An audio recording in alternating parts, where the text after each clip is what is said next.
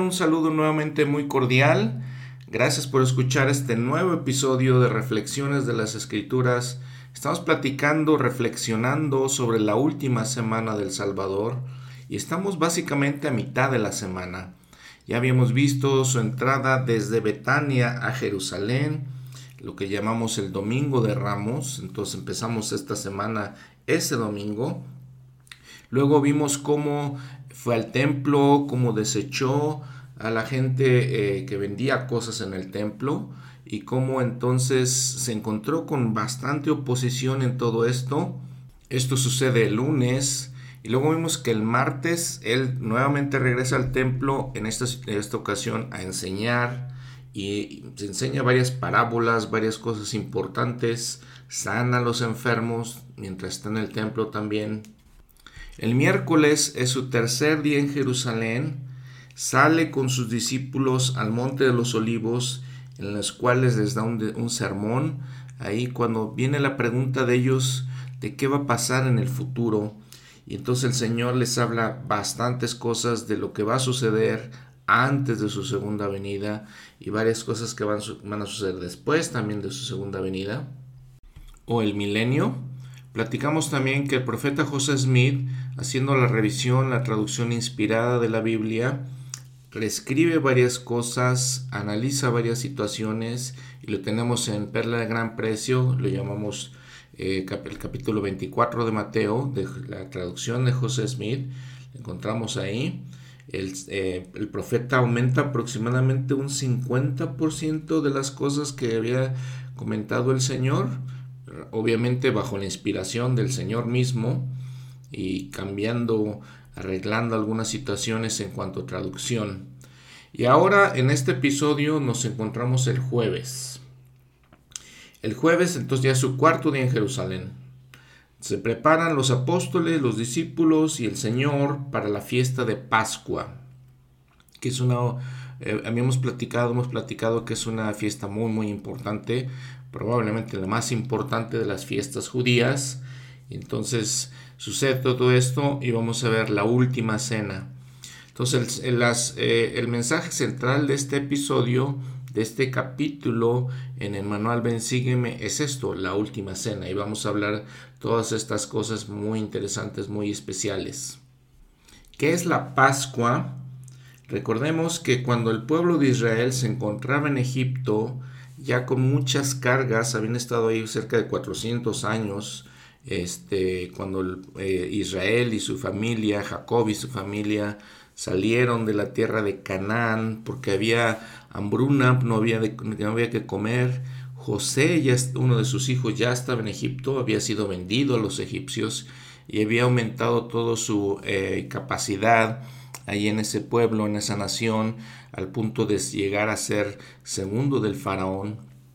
Trae él a su familia, entonces los israelitas, los doce tribus, los doce hijos de Israel, se establecen en Egipto, empiezan a crecer y les digo, durante todos estos años se vuelven un pueblo poderoso, pero al mismo tiempo eran esclavos de los egipcios. Y entonces le piden al Señor que los libere. El Señor levanta al profeta Moisés, lo llama para que sea liberador del pueblo de Israel y él los libera. Y entonces en, la últimas, en el último día de esta liberación, cuando todavía están en Egipto, el Señor le dice a Moisés que va a matar a todos los eh, primogénitos de, Egipto, a todos los hijos de, los, de todas las familias egipcias, incluyendo hasta animales, ¿no? Y entonces les dice, le dice el Señor a Moisés que los israelitas tienen que poner sangre de un cordero, matar un cordero perfecto, sin ninguna mancha, sin ningún defecto, y matar ese cordero, y entonces eh, pintar sus, los, eh, sus puertas, más bien los marcos de las puertas, con esta, con esta sangre, y, algunas otras cosas, ¿no? Hay una fiesta que le llamamos la fiesta del pan sin levadura, también donde tienen que este, utilizar ciertas hierbas, utilizar el cordero, cómo lo tienen que preparar, todo era, era toda parte de esa ceremonia. Y entonces haciendo esto, el Señor le dice a Moisés que salgan, en ese momento salgan. Y entonces cuando se conmemora en ese punto la redención de Israel por medio del Señor saliendo de Egipto. Y por las obvias razones de que fue este acontecimiento tan importante en la historia del pueblo, entonces les digo, se convierte esta Pascua en la fiesta probablemente más importante de ellos.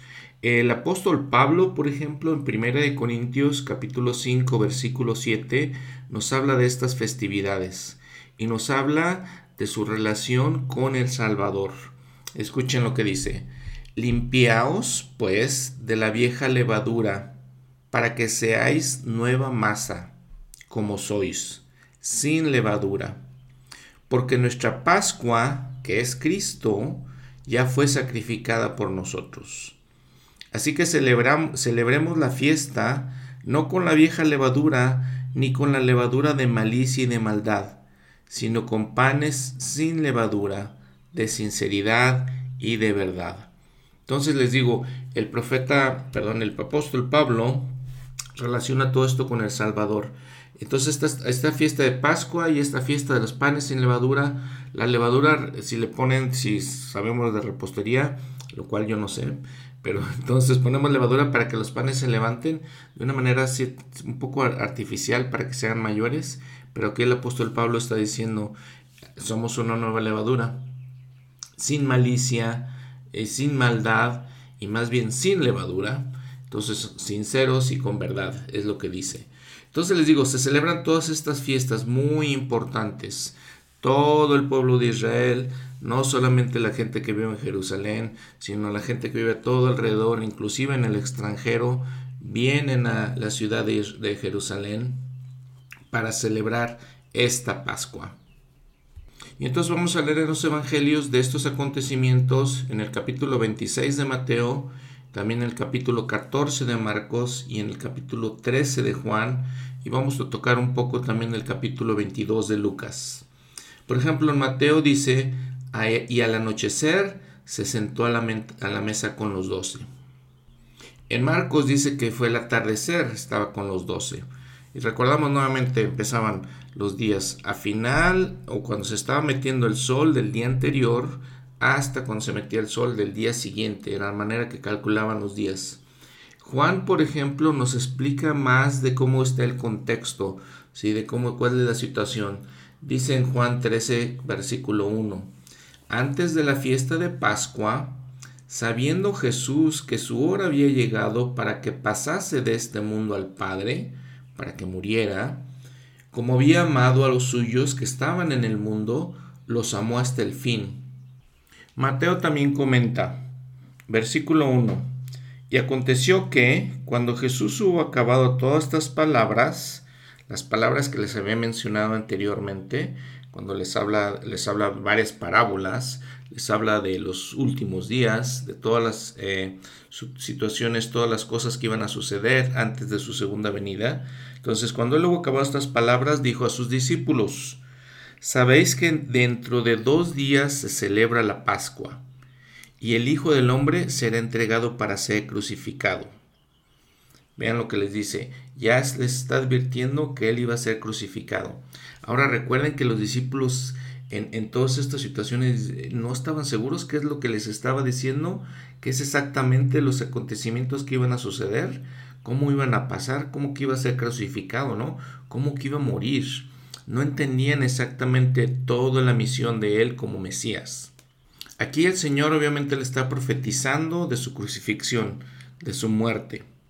Ahora, vean que entonces también, les digo, había bastante oposición ya contra el Señor ya se, eh, se habían acumulado varias situaciones y ya los principales, dice de los sacerdotes, dice los escribas y los ancianos del pueblo se reunieron. Por ejemplo, en Marcos dice, dos días después era la Pascua y los días de los panes sin levadura, y los principales sacerdotes y los escribas buscaban cómo arrestarle con engaño y matarle. Vean lo grave de la situación ya, ¿no? Lo grave y la grave mentalidad de estos hombres, de estos principales. ¿Quién eran los principales sacerdotes? eh, básicamente y principalmente eran saduceos, porque ellos dominaban el Sanedrín. Aunque hemos visto en todas estas reflexiones, en todo este estudio, siempre encontramos a los fariseos ahí. Sin embargo, les digo, los saduceos, esta secta de los saduceos dominaban el Sanedrín, dominaban las altas cúpulas del poder judío. Entonces, cuando hablamos de estos principales sacerdotes, eran ellos. Dice, se reunieron todos ellos en el patio del sumo sacerdote que se llamaba Caifás. Y ven también lo malvado de estos hombres, porque todos estos escribas, fariseos, saduceos eran sectas religiosas y tenían de hecho sus propias creencias. Cada quien tenía ciertas cosas que las entendían de manera diferente. Por ejemplo, los saduceos específicamente no creían en la resurrección, mientras que los fariseos sí creían, los fariseos eran más eh, supuestamente estrictos en obedecer la ley y para ellos era muy importante la ley. Y les digo, sin embargo, con todas estas diferencias, aquí se unieron ¿sí? con otras sectas, los escribas también, estaban los herodianos, los doctores de la ley, se unieron todos en contra del Salvador. Algunos fariseos hemos platicado, no realmente estaban en contra del Salvador, estaban a favor del Salvador. Uno de ellos era Nicodemo, José de Animatea, vamos a ver después también. Algunos sí estaban a favor de él. Pero les digo, como dominaban los saduceos el Sanedrín, entonces ellos eran los que decían y los demás pues la verdad es que lo seguían, creo que ni siquiera tenían una opinión propia, nada más lo seguían y también se quejaban de todas las cosas contra el Salvador. Recuerden que también el Señor, cuando desecha a todos los, cambistas del templo, entonces les quita mucho de su negocio que ya tenían. Les, eh, cuando Él habla con ellos, les cambia todas sus ideas, toda la sociedad judía, les enseña lo que es la verdad. Y entonces todo eso les duele a ellos. Y, y como no eran gente realmente buena, si no eran gente inicua, pues buscan matarle. El Sanedrín era el consejo o una asamblea. Era el cuerpo religioso más importante de los judíos. Se componía de aproximadamente 71 miembros eh, y era presidido por un sumo sacerdote. En este caso estamos hablando de este hombre Caifás. Eh, obviamente era, era este, compuesto de algunos fariseos, pero les digo, los saduceos, como Caifás, dominaban, ¿no? Eran los líderes. Ahora, esto lo había establecido Herodes.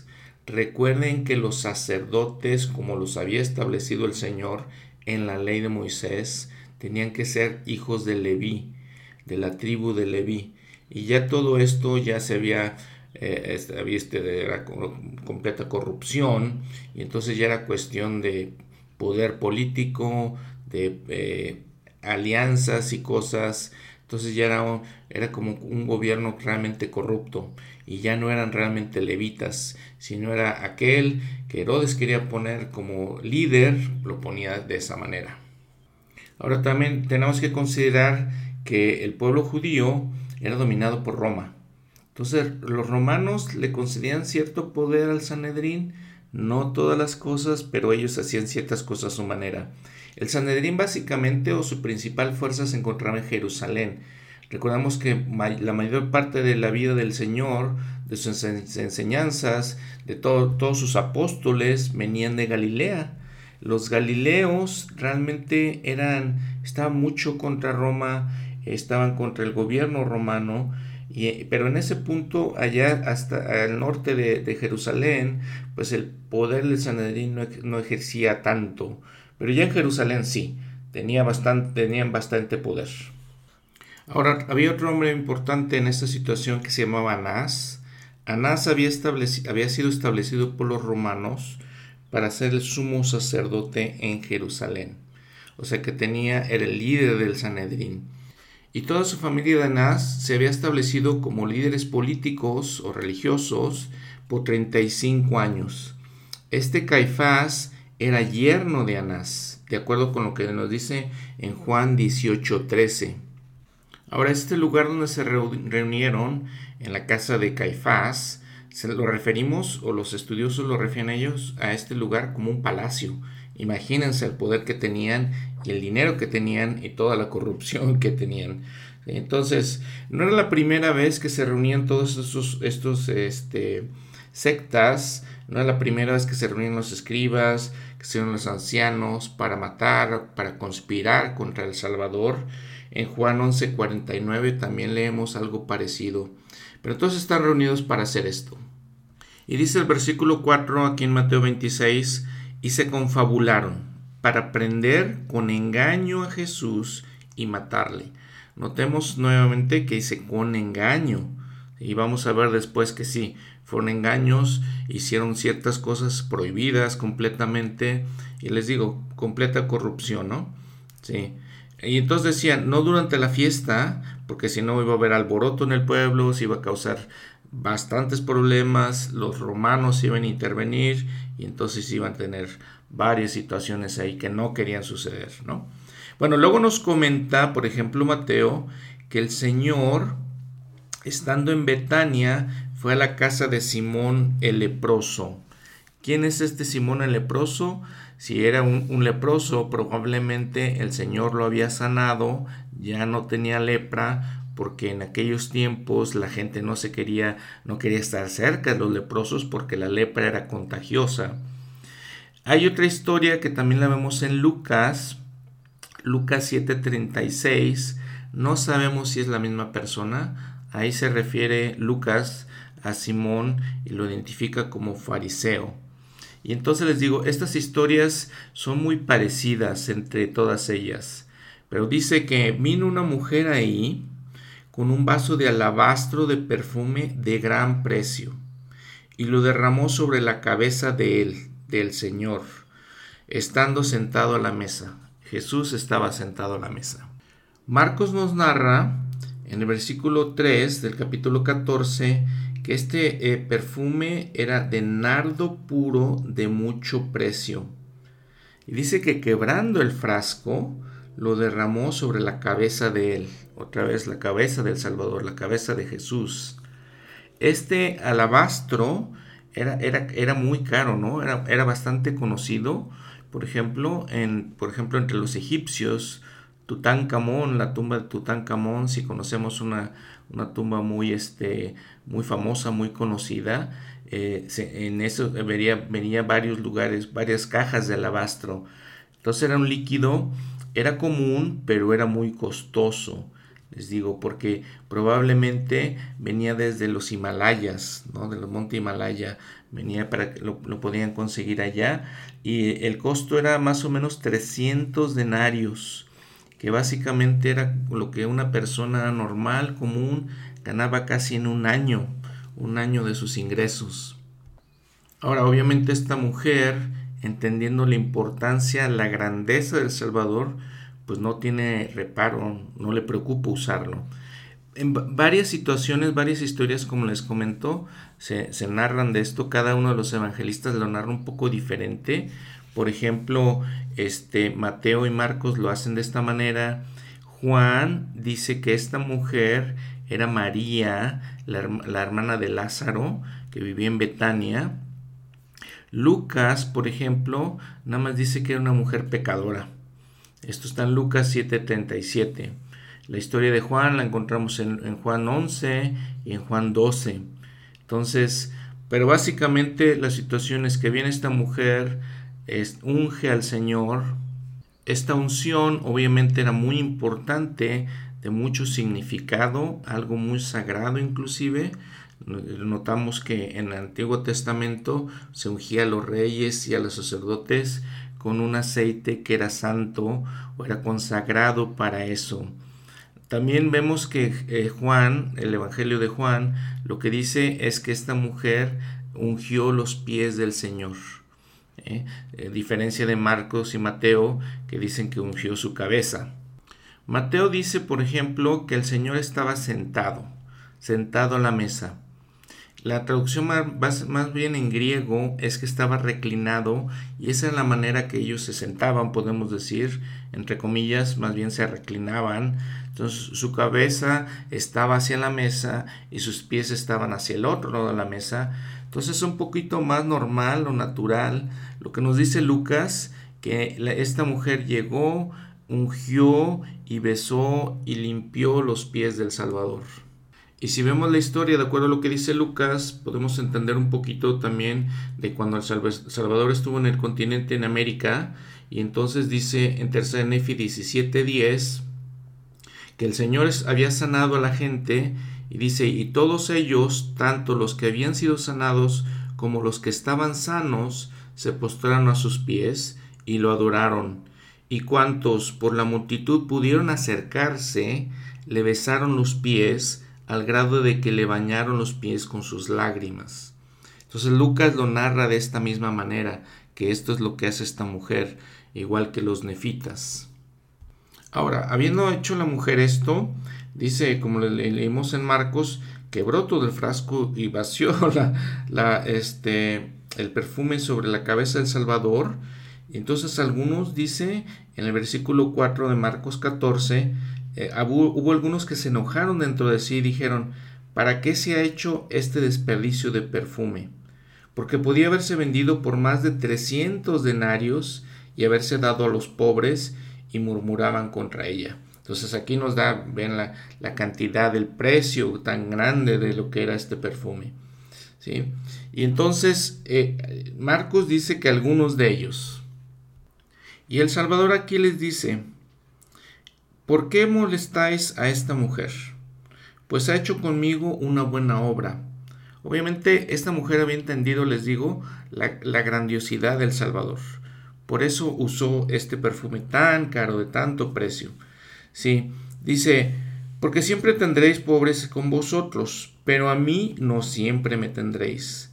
Porque al derramar este perfume sobre mi cuerpo, lo ha hecho a fin de prepararme para la sepultura entonces nuevamente el Señor profetizando de su muerte y su sepultura. De cierto os digo que donde quiera que se predique este evangelio en todo el mundo, también se contará lo que ha hecho, lo que ésta ha hecho para memoria de ella. Vean la profecía del Señor, Se va a llevar el evangelio a todo el mundo, ¿sí? Le está diciendo que iba a ser. Por todo el mundo. Entonces esta mujer iba a ser famosa. Y ahora, pasa algo aquí, pues serio, muy grave. Mateo simplemente dice que uno de los doce, que se llamaba Judas Iscariote, fue a los principales sacerdotes. Pero vean, por ejemplo, lo que dice Juan.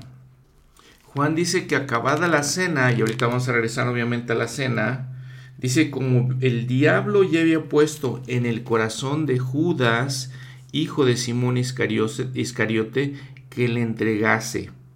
Entonces ya tenía este Judas ya un plan de esto.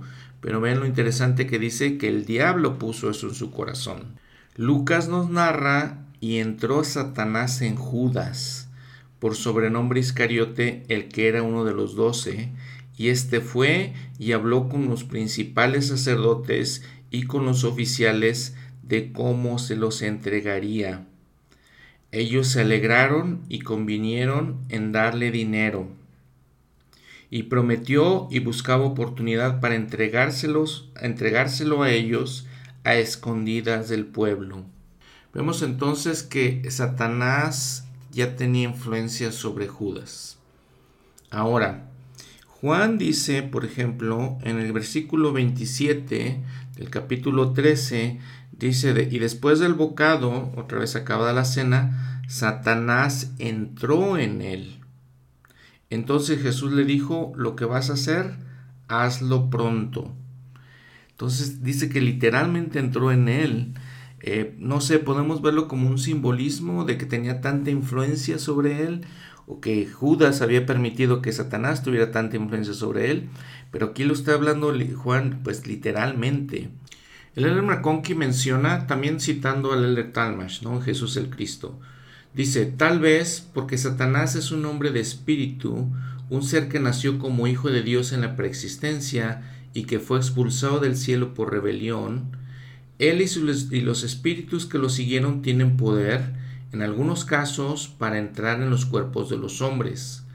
A veces también son expulsados de estas moradas a las que han entrado ilegalmente, y lo son mediante el poder del sacerdocio por ejemplo, vemos en Marcos el, capítulo 1, versículos 21 al 28. Pero si el cuerpo de Judas estaba literalmente poseído por Satanás, aún así, este traidor, miembro del quórum de los doce, se sometió totalmente a la voluntad del diablo. Antes de vender a Cristo a los judíos, Judas ya se había vendido al diablo, se había convertido en esclavo de Satanás, dispuesto a hacer lo que su amo le mandara. Cierro la cita. Después sigue la narración diciendo que lo que este, acordó Judas con los principales sacerdotes fue que le pagaran 30 piezas de plata. De acuerdo con Éxodo 21:32, era la compensación o era lo que se pagaba por un esclavo. Obviamente los principales sacerdotes con mucho gusto pagaron esto, pero era tan, tan seria la, la situación esta que inclusive ellos mismos dijeron que esto se le llamaba precio de sangre. Ni siquiera quisieron usarlo después de todo esto, volver a usar ese dinero, porque lo, recibieron de regreso, pero no quisieron usarlo. El Elder McConkie también sigue diciendo, en cuanto a esto, dice, pudieron haber dicho una pieza de plata o mil. Judas no había venido a regatear, sino a traicionar. ¿Qué cantidad entonces debían fijar? Con astucia diabólica eligieron esa suma que en su leyenda eh, que se leyera el precio fijado para comprar un esclavo, treinta sidos de plata, recompensaban al amo por la muerte de un siervo o una sierva, lo que dice, les digo en Éxodo, ¿no? Treinta piezas de plata, dice el McConkie, eso pagarían por la vida de su Dios, ni más ni menos, y al hacerlo todos los hombres sabrían que lo habían estimado como al más bajo de los hombres, y así también sus intentos por rebajarlo e insultarlo cumplirían literalmente en todo detalle la profecía mesiánica de Zacarías que había predicho su maligna conspiración. Si os parece bien, dadme mi salario, y si no, dejadlo, dice el Señor, en cuanto a la suma por la cual sería vendido. Y pesaron por mi salario treinta piezas de plata. Zacarías capítulo 11 versículo 12. Cierro la cita. De este acontecimiento, Lele Talmash también comenta, dice, se había comprometido, Judas se había comprometido, a cometer la traición más vil de que es capaz un hombre. Para que entendamos la gravedad, obviamente, de esta situación, ¿no? Muy, muy seria. La traición más vil, dice Lele Talmash. Y desde esa hora buscó la oportunidad de cumplir su infame promesa con un hecho más ruin todavía más adelante nos afligirán otros actos del malvado Iscariote en el curso de esta terrible crónica de tragedia y perdición. Por lo pronto basta decir que antes de vender a Cristo a los judíos, Judas ya se había vendido al diablo, se había convertido en esclavo de Satanás, dispuesto a hacer lo que su amo le mandara.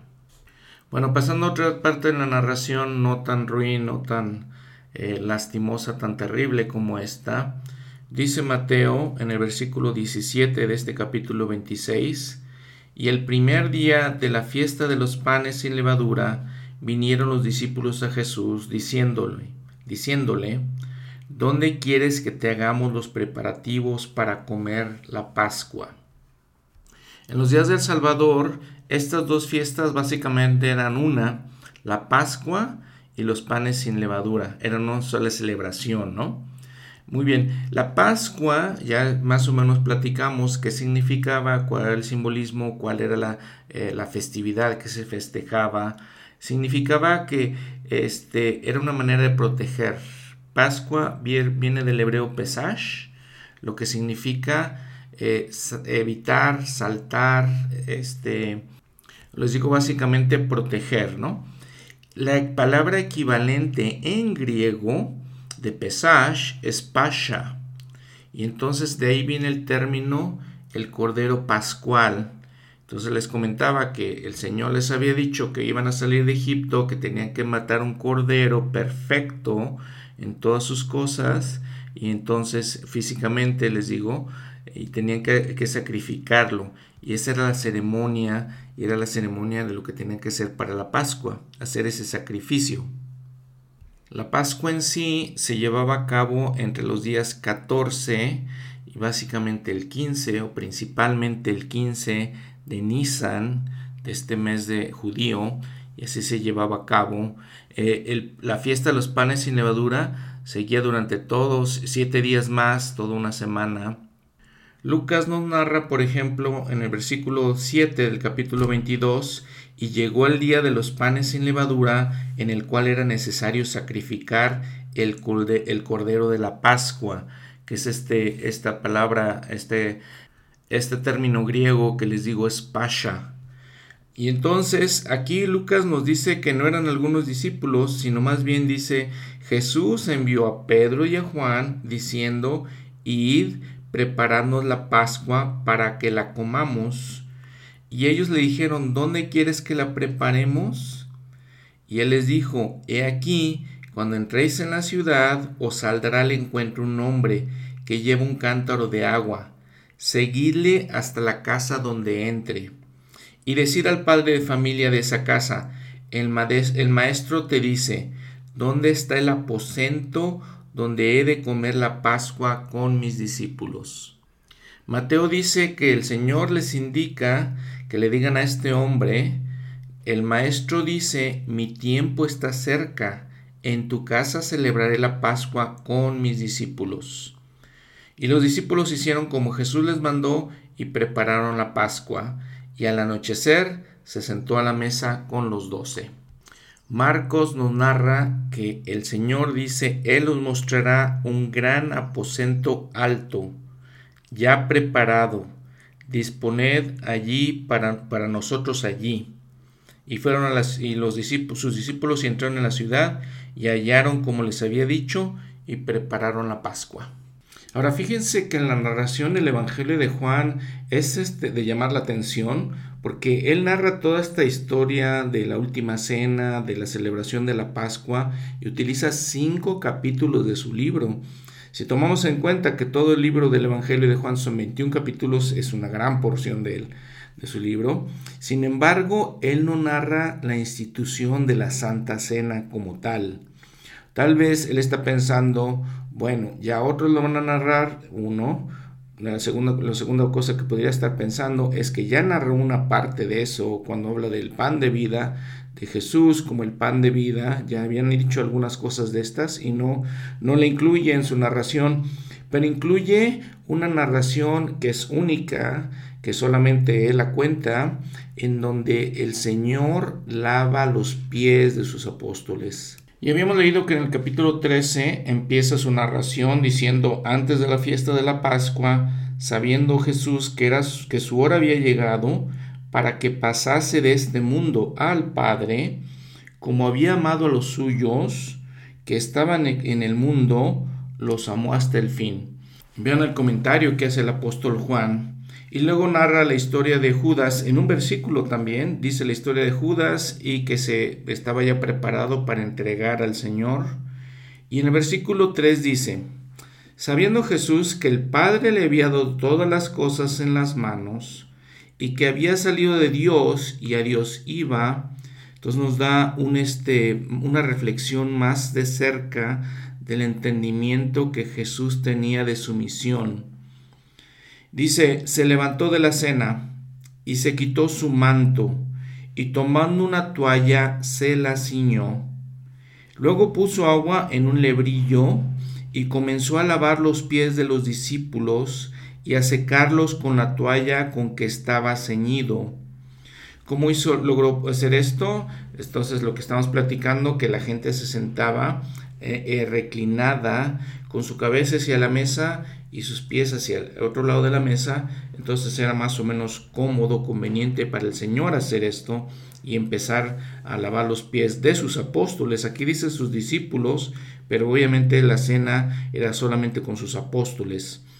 Y dice, entonces llegó a Simón Pedro y Pedro le dijo, Señor, ¿tú me lavas los pies? Estaba este, consternado Pedro por esta cosa, ¿no? Que es que estaba haciendo el Señor. Y Jesús le dijo, lo que hago, lo que yo hago, tú no lo entiendes ahora, pero lo entenderás después. Como muchas cosas, ¿no? Los apóstoles había cosas que no entendían y lo iban a entender después. Pero Pedro le dijo, no me lavarás los pies jamás. Le respondió Jesús, si no te lavo, no tendrás parte conmigo. Le dijo Simón Pedro, Señor, no solo mis pies, sino también la cabeza, las manos y la cabeza.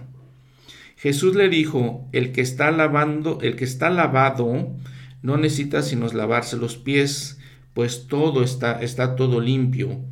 Y vosotros limpios estáis, aunque no todos. Entonces, obviamente el Señor le está hablando también de las cosas espirituales. Estaban ellos limpios, eran hombres limpios en su corazón, ¿sí? Dice, aunque no todos. Porque sabía quién le iba a entregar, por eso dijo, no estás limpios todos. Así que, después que les hubo lavado los pies, tomó su manto, volvió a sentarse a la mesa y les dijo, ¿sabéis lo que os he hecho? Vosotros me llamáis maestro y señor, y decís bien, porque lo soy. Pues si yo, el Señor y el Maestro, he lavado vuestros pies, vosotros también debéis, lavaros los pies los unos a los otros. Porque ejemplo os he dado, para que así como yo os he hecho, vosotros también hagáis. De cierto, de cierto os digo, el siervo no es mayor que su Señor ni el enviado es mayor que el que le envió. Si sabéis estas cosas, bienaventurados sois si las hacéis. No hablo de todos vosotros, yo sé a quienes he elegido, pero para que se cumpla la escritura, el que come pan conmigo levantó contra mí su calcañar. Desde ahora os lo digo antes que suceda, para que cuando suceda creáis que yo soy. De cierto, de cierto os digo, el que recibe al que yo envío, a mí me recibe, y el que a mí me recibe, recibe al que me envió. Entonces aquí el Señor instituye esta ordenanza del lavamiento de los pies. Y, varias cosas les dice, ¿no? Entonces, como anteriormente les había comentado ya él, ya nos había enseñado el Salvador, de que el que es el menor, el que es el, el siervo, no es mayor que su maestro, sin embargo, el que es el líder, el que es el que dirige, y él da el ejemplo perfecto con este lamento de los pies, es también el siervo de todos. Vean, entonces contradice todos nuestros conceptos del que es el líder, de que es el jefe, del que es el administrador, contradice todo y lo sigue contradiciendo porque, digo, lo sabemos, ¿no? Sabemos que el que es administrador, el que es el jefe, el que es el dueño, el que es el presidente, el que es el más poderoso, no se toma estas molestias, no hace este tipo de cosas. Y aquí entonces nuevamente vemos la reflexión tan impresionante que tenemos que entender de lo que hace el Señor. Y entonces lo establece como una ordenanza. En la Doctrina y Convenios, capítulos 88 y 124, el Señor establece esta ordenanza, se lleva a cabo, se restablece más bien, el 27 de diciembre de 1832. Se da esta revelación y fue constituida, dice el Elder Talmash, en uno de los requisitos de admisión a la escuela de los profetas, y se recibieron instrucciones detalladas referentes a su administración. El 19 de enero de 1841 se recibió información adicional sobre las ordenanzas relacionadas con los llamamientos, perdón, con los lavamientos. En el Clínico Convenio 188, como les comentaba, dice, por ejemplo, versículos 138 y 139, y no recibiréis entre vosotros a nadie en esta escuela, a menos que esté limpio de la sangre de esta generación y será recibido mediante la ordenanza del lavamiento de los pies, porque para este fin fue instituida. Si vamos a guía para el estudio de las escrituras, nos habla de los lavamientos, de otras ordenanzas que tienen que ver con los lavamientos, o que son lavamientos que también encontramos en el templo, y nos dice la purificación física y espiritual. Eso es lo que simboliza estos lavamientos. En sentido simbólico, la persona arrepentida puede, por medio del sacrificio expiatorio de Jesucristo, purificarse de una vida, de una vida llena de pecado y evitar las consecuencias que este tipo de vida acarrea. Ciertos lavamientos que se llevan a cabo bajo la debida autoridad del sacerdocio son ordenanzas sagradas. Y ahí nos dice varios ejemplos por este en números 19:7 el sacerdote lavará sus vestidos y lavará su cuerpo con agua. En Salmos 51, 2 y 7 lávame y límpiame de mi pecado, de mi pecado, perdón. En Isaías 1, 16, 18 lavaos y limpiaos, dejad de hacer lo malo. Y en varias otras este, ocasiones, en varias otras escrituras podemos encontrar esto. Una también digna de mencionar es Alma 5:21, dice, nadie puede ser salvo a menos que sus vestidos hayan sido lavados hasta quedar blancos. Y luego sigue diciendo en Alma 13, sus vestidos fueron blanqueados mediante la sangre de Cristo. Entonces, esta es una ordenanza y tiene que ver con otros lavamientos que conocemos eh, que suceden en el templo. Y como estamos viendo, sucedieron también en la antigüedad. Jehová lo estableció como parte de la ley de Moisés en el Antiguo Testamento. Ahora en particular esta ordenanza del lavamiento de los pies. ¿Qué tan humilde fue el Salvador? La tradición era que la gente rica que tenía, era tenía dinero, eh, invitaba, tenía invitados a su casa y entonces le ordenaba a sus siervos que lavaran los pies. Obviamente la gente en aquellos tiempos no había calles pavimentadas, sino básicamente las calles eran de tierra y usaban sandalias, entonces caminaban y sus pies estaban llenos de polvo. Entonces estos sirvientes eh, ordenados por el dueño de la casa, que era, tenía que ser un hombre rico para tener sirvientes, eh, estos sirvientes les lavaban los pies. Entonces vean la humildad del Salvador de ponerse en calidad de sirviente. Había algunos estratos sociales en, el, en la sociedad judía. Estaban los ricos, obviamente, estaba la gente común y había siervos que a veces eran esclavos, de hecho, muchas veces eran esclavos, y entonces ellos son los que hacían estas cosas. Entonces el Señor, descendiendo debajo de todas las cosas, como nos dice la escritura en Doctrina y Convenios, hace esto poniéndose, les digo, en el nivel de un esclavo básicamente. Pero vean la humildad y todo el simbolismo y significado que tiene esta ordenanza para ellos, los apóstoles, y para nosotros, para que entendamos toda la capacidad, nuevamente como siempre comento, la magnificencia del Salvador. En enseñanzas del profeta José Smith, el profeta mismo nos menciona, nos cuenta de qué se trata todo esto. Dice, debe quedar preparada la casa del Señor y se debe convocar la asamblea solemne y hemos de organizarnos en ella de acuerdo con el orden de la casa de Dios. Y allí hemos de atender a la ordenanza del lavamiento de los pies. Jamás se dispuso para otros, sino para las autoridades generales de la iglesia igual como lo hace el Señor, nada más lo hace con sus apóstoles. Tiene por objeto unir nuestros corazones para que seamos uno en simpatía y sentimientos y para que sea fuerte nuestra fe, a fin de que Satanás no pueda vencernos ni tenga poder sobre nosotros en esta vida. Cierro la cita del profeta. Ahora vamos a la narración de Mateo para ver una cosa muy importante. Dice, por ejemplo, en el versículo 20, en este capítulo 26 de Mateo, dice nuevamente, al anochecer se sentó a la mesa con los doce y mientras comían, y recuerdan que una cena de Pascua, dijo, de cierto os digo que uno de vosotros me va a entregar. Y ya platicamos un poco de Judas Iscariote.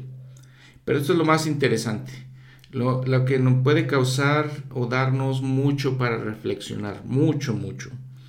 Dice, y entristecidos en gran manera, comenzó cada uno de ellos a decirle y preguntarle, ¿soy yo, Señor? Y entonces vean, vean que en, toda la vida del Salvador hay ciertas tres o cuatro preguntas profundas, eh, muy profundas, que hacían los apóstoles o el Señor hacía y que tendrían que impactarnos y que tendrían serían mucho eh, para reflexionar. y reflexionar profundamente para meditarlas. ¿Recuerdan cuando le les pregunta el Señor, eh, ¿quién decís que soy yo? Entonces una, luego recordamos por ejemplo cuando entra este, a, Jerusalén, entra este, montado en un eh, asno, en un pollino, y entonces alguna gente pregunta quién es este.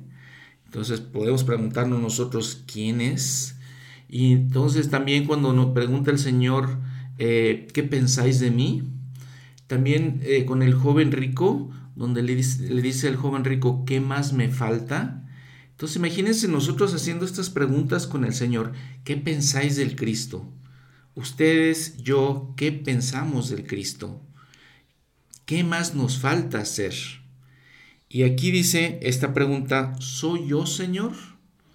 Si vemos el manual, el manual Ven Sígueme, nos recomienda la lectura de un discurso que dio el presidente Ugdorf en aquel momento, y es el de Ugdorf en 2014, en la conferencia de octubre. Y nos está narrando esta historia, dice, eh, narrando nuevamente lo que, lo que les acabo de leer, dice, los discípulos no, no dudaron de lo que él dijo ni tampoco miraron a su alrededor para señalar a otro y preguntar, ¿es él? Porque nosotros tal vez eso hacemos, ¿no? Estamos en, la, en un servicio sacramental y estamos escuchando un discurso y pensamos, híjole, este discurso le queda perfectamente a este hermano o a esta hermana o a esta persona. Entonces, el, el, el, el presidente Ugdorf dice, ellos no hicieron ese tipo de preguntas, no pensaron en otro, sino, sino al contrario, dice él. Entristecidos en gran manera, comenzó cada uno de, ellos a decirle, ¿soy yo, Señor? Preguntar, ¿soy yo, Señor? Me pregunto lo que haríamos si estuviéramos, si tuviéramos esa experiencia con el Salvador, continúa el de Dugdorf. Miraríamos a los demás y diríamos en nuestro corazón, probablemente está hablando del hermano Pérez, siempre he dudado su fidelidad, o Qué bueno que, está aquí el hermano Hernández. Realmente necesita escuchar este mensaje. O, como los discípulos de la antigüedad, examinaríamos nuestro interior y nos haríamos esa pregunta penetrante. ¿Soy yo? En esas palabras sencillas, ¿soy yo, Señor? yace el comienzo de la sabiduría y el sendero a la conversión personal y al cambio duradero. Mis queridos hermanos, y podríamos agregar hermanas, esto lo dio en la conferencia general en la reunión de sacerdocio, entonces dice, mis queridos hermanos, por favor examinen su corazón y háganse la sencilla pregunta, ¿soy yo, Señor? ¿Se han separado, aunque sea un poco, del Evangelio del Dios bendito, el cual os ha sido encargado? Han permitido que el Dios de este mundo oscurezca su mente ante la luz del Evangelio de la gloria de Cristo? Mis queridos amigos, mis queridos hermanos, pregúntense, ¿en dónde está mi tesoro? ¿Tienen el corazón puesto en las cosas convenientes de este mundo? ¿O está centrado en las enseñanzas del diligente Jesucristo? Porque donde está vuestro tesoro, allí también estará vuestro corazón. ¿Mora en su corazón el Espíritu de Dios? ¿Están arraigados y cimentados en el amor de a Dios y a sus semejantes? ¿Dedican suficiente tiempo y creatividad a brindar felicidad a su matrimonio y a su familia? ¿Dedican su energía a la meta sublime de comprender y vivir la anchura y la longitud y la profundidad y la altura del Evangelio restaurado de Jesucristo? Hermanos, a ninguno nos agrada admitir que nos estamos desviando del sendero. A menudo tratamos de evitar examinar a fondo nuestra alma y afrontar nuestras debilidades, limitaciones y temores. Como consecuencia, cuando examinamos nuestra vida, miramos a través del filtro de prejuicios, excusas e historias que nos contamos a nosotros mismos para justificar pensamientos y hechos indignos. Sin embargo, el vernos claramente es esencial para nuestro crecimiento y bienestar espiritual. Si nuestras debilidades y flaquezas permanecen a oscuras entre las sombras, el poder redentor del Salvador no puede sanarlas ni convertirlas en fortalezas. Irónicamente, la ceguera hacia nuestras debilidades humanas tampoco nos dejará ver el potencial divino que nuestro Padre desea nutrir en nosotros. Debemos acercarnos a nuestro Padre eterno con corazón quebrantado y mente enseñable, dispuestos a aprender y a cambiar. Aquellos que no deseen aprender y cambiar probablemente no lo harán. Y lo más seguro es que comiencen a preguntarse si la iglesia tiene algo que ofrecerles.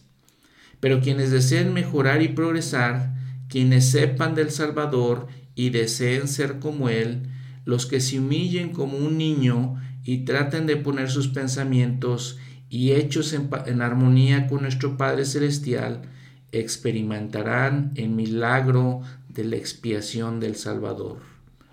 Con seguridad sentirán el Espíritu resplandeciente de Dios, probarán el gozo indescriptible que es el fruto de un corazón manso y humilde, serán bendecidos con el deseo y la disciplina para llegar a ser verdaderos discípulos de Jesucristo. Mis queridos amigos, el primer paso en este maravilloso y gratificante sendero del verdadero discipulado comienza al hacernos la sencilla pregunta, ¿soy yo, Señor? Cierro la cita del Elder Uchtdorf. Muy poderosas las palabras del Elder Uchtdorf, presidente Uchtdorf en aquella época, ¿no? Entonces, en la parte más importante de todo este relato, de todas estas escrituras, en la parte más importante de nuestros servicios sacramentales, el Señor establece la Santa Cena. Versículo 26 del capítulo 26. Y mientras comían, tomó Jesús el pan, y lo bendijo, y lo partió, y dio a sus discípulos, y dijo, Tomad, comed, esto es mi cuerpo. Y tomando la copa y habiendo dado gracias, les dio diciendo, Bebed de ella todos, porque esto es mi sangre del nuevo convenio, que, es que por muchos es derramada para remisión de los pecados. Entonces ahí establece la Santa Cena. Nosotros en español le llamamos la Santa Cena, es el sacramento de la Santa Cena no todos los, no todo, en todos los idiomas se le llama Santa Cena, pero es interesante que nosotros utilicemos esas palabras para describirla. Es la última cena y en ella instituye el Señor esta, esta ordenanza, este sacramento. Muy especial es que el Señor utilice esa palabra, que esto es para que podamos recordar o es parte del nuevo convenio que hacemos con el Señor en otros idiomas no viene esta palabra convenio, pero en español sí viene también. Y muy interesante, ¿no? ¿Sí? Y lo hacemos recordando, aquí dice el Señor, recordando la expiación, su expiación, que se la, su sangre que se derrama para la remisión de nuestros pecados. El presidente Hunter nos narra esta historia de esta manera. Dice, finalmente se terminaron los preparativos para la comida de Pascua. De conformidad con casi 1500 años de tradición, Jesús se sentó con sus discípulos y después de participar del cordero, del sacrificio y del pan y el vino de esa antigua conmemoración, les enseñó el significado más nuevo y más sagrado de aquella bendición que habían recibido de Dios en la antigüedad. Tomó una de las hogazas redondas y planas del pan sin levadura, la bendijo y la partió en porciones que repartió entre los apóstoles, diciendo, Esto es mi cuerpo que por vosotros es dado. Haced esto en memoria de mí. Lucas dice 22, 19. Entonces, nuevamente, haced esto en memoria de mí. Mientras estaba sirviendo la copa, la tomó y dando las gracias, los invitó a beber de ella, diciendo, esta copa es el nuevo convenio en mi sangre, que por vosotros se derrama. Lucas 22, 20. Pablo dijo de esta ordenanza, porque todas las veces que comáis este pan y bebáis esta copa, la muerte del Señor anunciáis hasta que Él venga. Primera de Corintios 11:26. El pan y el vino, en lugar de los animales y las hierbas, se convertirían en, en, emblemas del cuerpo y la sangre del grandioso Cordero, emblemas que para siempre debían comerse y beberse con reverencia y en memoria de Él. En esta forma sencilla, pero impresionante, el Salvador instituyó la ordenanza que ahora conocemos como el sacramento de la Cena del Señor. Con el sufrimiento de Getsemaní, el sacrificio en el Calvario y la resurrección en el sepulcro del huerto, Jesús dio cumplimiento a la ley de la antigüedad y principio a una nueva dispensación basada en una comprensión más elevada y santa de la ley del sacrificio. Ya no se le requeriría al hombre que ofreciera el cordero primogénito de su rebaño, porque el primogénito de Dios había venido a ofrecerse a sí mismo como sacrificio infinito y eterno. Esa es la majestad, la majestad de la expiación y la resurrección. No un simple pasar de la muerte a la vida, sino un don de vida eterna por medio de un sacrificio eterno. Cuán apropiado era que, durante la observancia de este antiguo convenio de protección, la cena de la Pascua judía, Jesús instituyese los emblemas del nuevo convenio de seguridad, o sea, los símbolos de su cuerpo y su sangre. Cuando él tomó el pan y lo partió, y tomó la copa y la bendijo, estaba presentándose a sí mismo como el Cordero de Dios que proporcionaría alimento espiritual y salvación eterna. Cierro la cita del presidente Hunter. Si leemos el manual, ven sígueme, vemos la introducción y nos hace un comentario también muy especial. Dice, aquello sucedió hace unos dos mil años, en un lugar que la mayoría de nosotros nunca veremos en un, idioma que pocos de nosotros podemos entender. Sin embargo, ahora, cada domingo en nuestros lugares de reunión, los poseedores del sacerdocio autorizados para actuar en el nombre de Jesucristo hacen lo que Jesucristo hizo aquella vez. Toman un pan y agua, los bendicen y nos lo dan a cada uno de nosotros, los discípulos de Él. Es un acto sencillo, pues no hay nada más sencillo ni fundamental que comer pan y beber agua, pero ese pan y esa agua son sagrados para nosotros, ya que nos ayudan a recordarlo. Son nuestra manera de decir, jamás lo olvidaré. Y no solamente jamás lo jamás olvidaré lo que he leído sobre sus enseñanzas y su vida. Más bien decimos, jamás olvidaré lo que Él hizo por mí. Jamás olvidaré lo que me rescató cuando clamé rogando ayuda. Y jamás olvidaré su compromiso para conmigo y mi compromiso para con Él, ni el convenio que hemos hecho. El presidente David McCabe dijo, el consuelo más grande en esta vida es la seguridad de tener una relación cercana con Dios. El periodo de la Santa Cena debe ser un factor que despierte en nosotros el sentido de esa relación. Ninguna ordenanza de las que se administran en la Iglesia de Cristo es más sagrada que la del sacramento de la Santa Cena. Hay tres elementos sumamente importantes que se relacionan con la administración de la Santa Cena. El primero es el discernimiento del yo íntimo, es la introspección. Haced esto en memoria de mí. pero debemos tomarla dignamente, examinándose cada uno a sí mismo para asegurarse de ser digno. Segundo, es un convenio que hacemos. Un convenio es más que una promesa. No hay en la vida nada más importante que eso. Un convenio, una promesa, debe ser tan sagrado como la vida misma. Este principio está vigente todos los domingos cuando tomamos la Santa Cena. Tercero, hay otra bendición y es el sentido de una relación cercana con el Señor. Es una oportunidad de estar en comunión con nosotros mismos y con Él. Nos reunimos en un edificio que se ha dedicado a Él.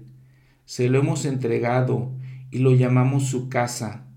Y bien, pueden estar seguros de que estará allí para inspirarnos si nos presentamos con la actitud apropiada para encontrarnos con Él.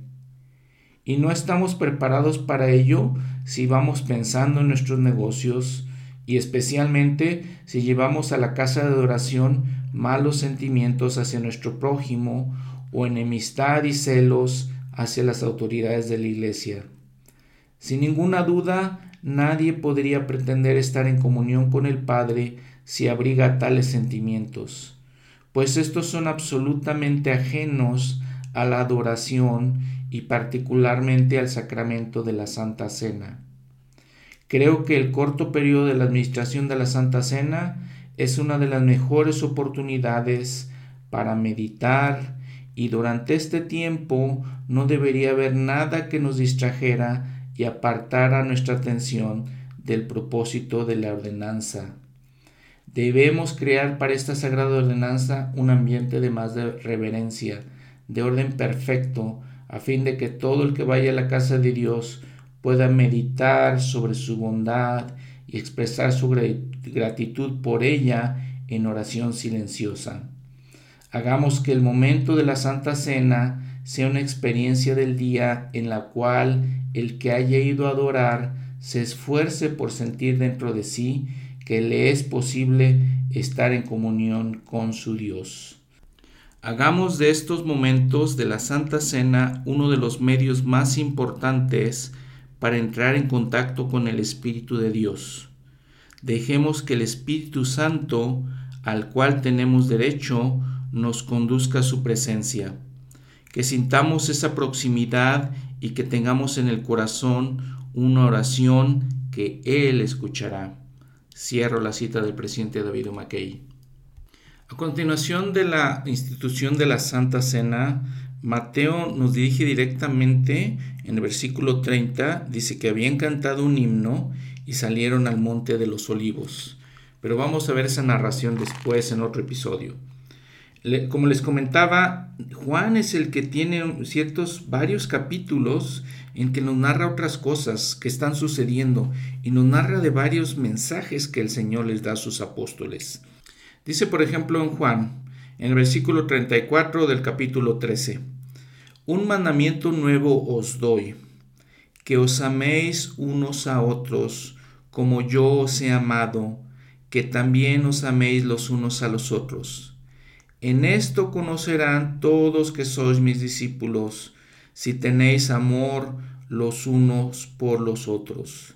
Y está este, este mandamiento tan especial, tan importante, un mandamiento esencial, tal vez podemos decir que es el más importante de todos los mandamientos, ¿sí? porque sabemos que Dios es básicamente eso, básicamente Él es amor y tal vez esta es la característica eh, más vital, más importante, la calidad más importante de nuestro carácter, el amor. El amor a Dios y el amor a nuestros semejantes es lo que nos dice aquí el Salvador. El manual de instituto, la vida y enseñanzas de Cristo y sus apóstoles nos menciona esto. ¿Qué debo hacer para demostrar mi amor a los que están cerca de mí? ¿Quiénes son realmente mi prójimo? Es significativo que el Señor no mandó meramente que nos amemos unos a otros.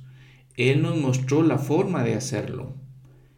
Todos los que desean alcanzar santidad deben seguirlo.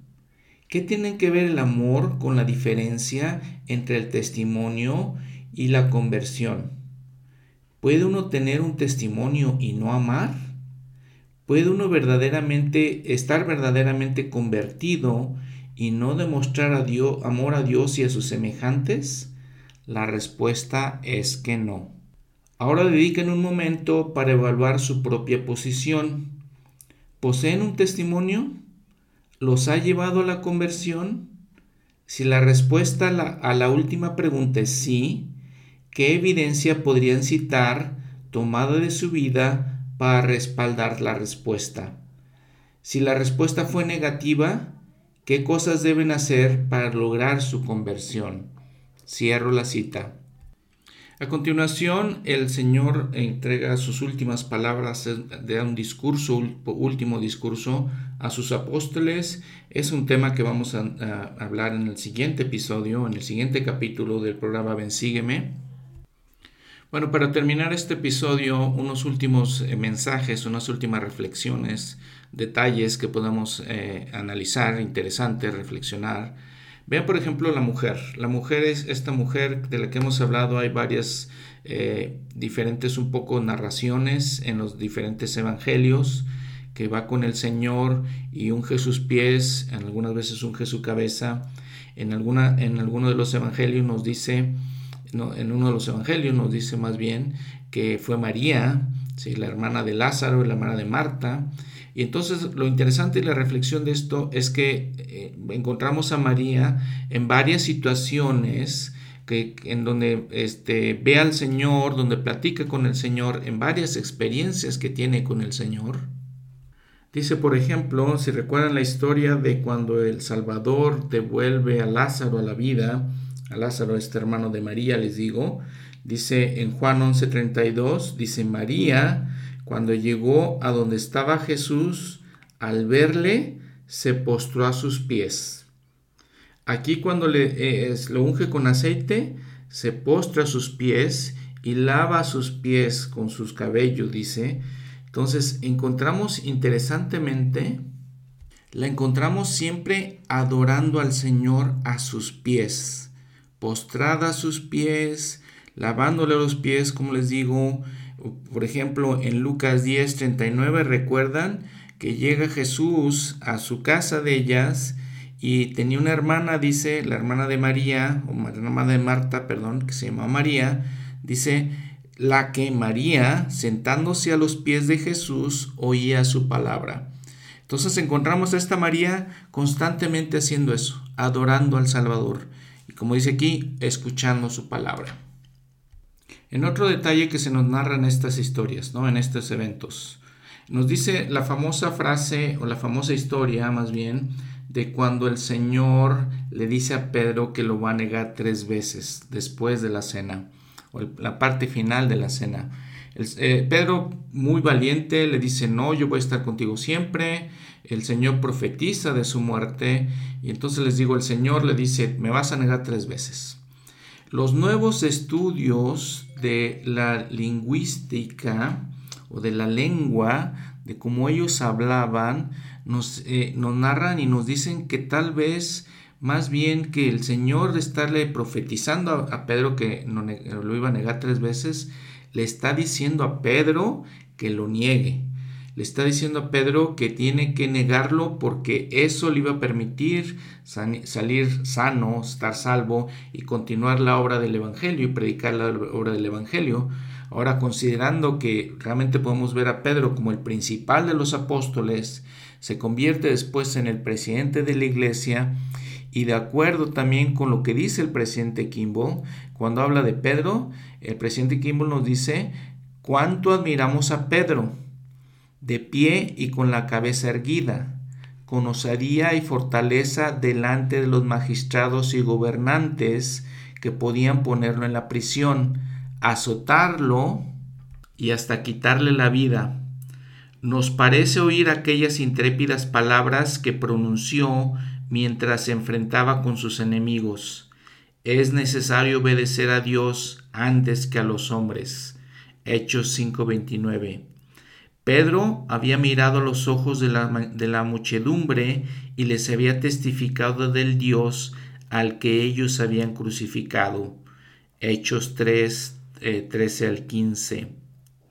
De todos los que oyeron su testimonio y admonición, cinco mil hombres notaron su valor superior y su suprema integridad, y cinco mil hombres creyeron. Entonces les digo, dada el carácter de Pedro y dadas sus cualidades, sus atributos, podemos entender básicamente que probablemente eso fue lo que le dijo el Señor, niégame para que puedas estar salvo. Otro punto, la situación de Judas Iscariote. No sabemos exactamente todos los detalles. Por ejemplo, el Elder Talmash pregunta, dice, ¿estuvo Judas durante la Santa Cena? Dice, no tenemos realmente una conclusión exacta de si fue, estuvo así o no estuvo así, o si fue así. Leemos en las escrituras que él a final de cuentas se sintió demasiado mal por todo su gran pecado que había cometido y se ahorcó, se suicidó. ¿Por qué llevó a cabo su traición? Por ejemplo, el presidente Joseph Fielding Smith en Doctrina de Salvación nos dice, los hombres no fueron preordenados para hacer el mal Toda alma que viene al mundo ha venido con la promesa de que mediante la obediencia recibirá las bendiciones de salvación. Ninguna persona ha sido preordinada o señalada para pecar. Nadie ha sido predestinado a la salvación o a la condenación, ya que cada individuo tiene su albedrío. A Caín se le prometió que sería aceptado si hacía el bien, Judas actuó conforme a su elección. Sobre él no se ejerció presión ninguna para llevarlo a traicionar a sus hermanos. Entonces la justicia no podría demandar que fuesen castigados por el pecado y la traición en caso de ser culpables. Cierro la cita del presidente Joseph Fielding Smith. Bueno, entonces estamos terminando este episodio. Nuevamente muchas gracias por escucharme. Eh, gracias porque es una experiencia muy especial a, veces cuando le estoy leyendo algunas cosas, algunos comentarios, pueden notar este, el espíritu que siento en particular al escuchar las palabras de los profetas, obviamente al escuchar las palabras del Salvador. Y es una, espero que ustedes puedan sentir eh, la verdad de todas estas cosas, ¿no? Puedan sentir el espíritu que todas estas palabras que todo esto es, reflexiones que hacemos trae a nosotros. Les recuerdo que pueden mandarme mensajes a escrituras no gmail, es mail nada más Les recuerdo también que he estado viendo la manera, podemos, les estoy mandando estos este, episodios, este podcast, lo hago a través de Spotify Estoy también viendo la opción ya, debe estar saliendo en Google Podcast, que sería otra opción. Entonces, si quieren oírlo por medio de estos medios. Hasta pronto, que tengan una muy buena semana. Gracias.